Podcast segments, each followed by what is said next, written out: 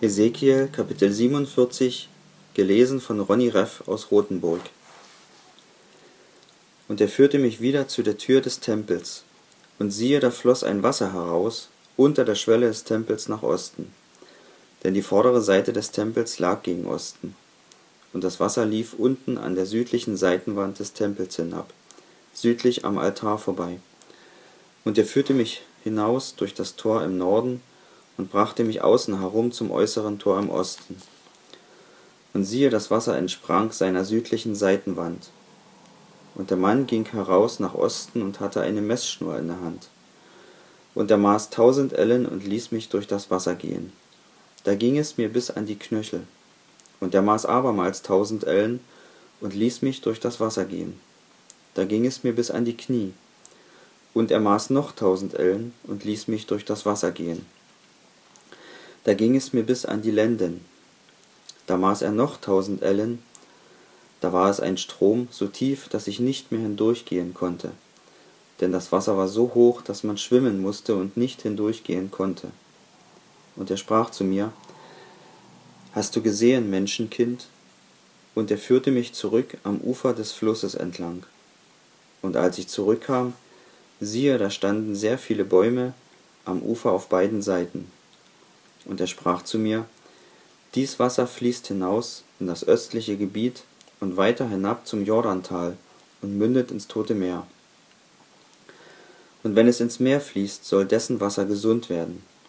Und alles, was darin lebt und webt, wohin der Strom kommt, das soll leben.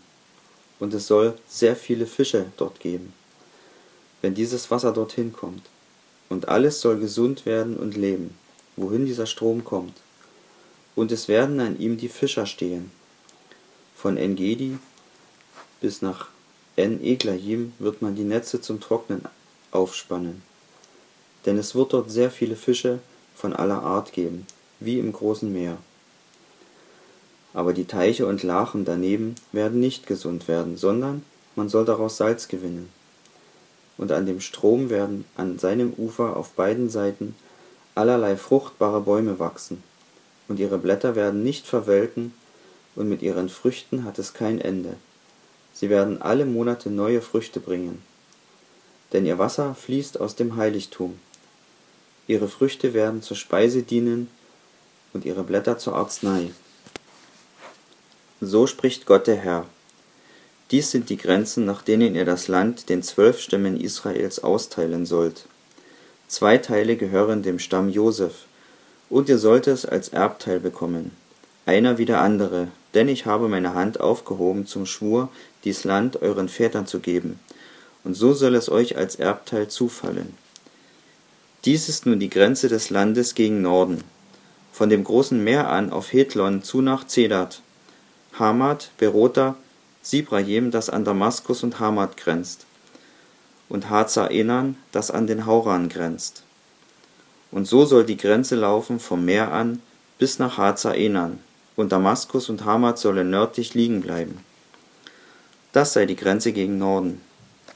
Aber die Grenze gegen Osten von Hazer-Enan, das zwischen dem Hauran und Damaskus liegt, der Jordan zwischen Gilead und dem Lande Israel, bis hinab ans östliche Meer nach Tamar.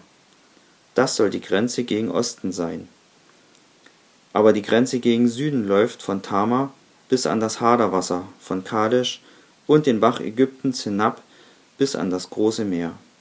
Das soll die Grenze gegen Süden sein. Und an der Seite gegen Westen ist das große Meer die Grenze bis dahin, wo es nach Hamad geht. Das sei die Grenze gegen Westen. Und ihr sollt dies Land austeilen unter den Stämmen Israels. Und wenn ihr das loswerft, um das Land unter euch zu teilen, so sollt ihr die Fremdlinge, die bei euch wohnen und Kinder unter euch zeugen, halten wie die Einheimischen unter den Israeliten. Mit euch sollen sie ihren Erbteil erhalten unter den Stämmen Israels.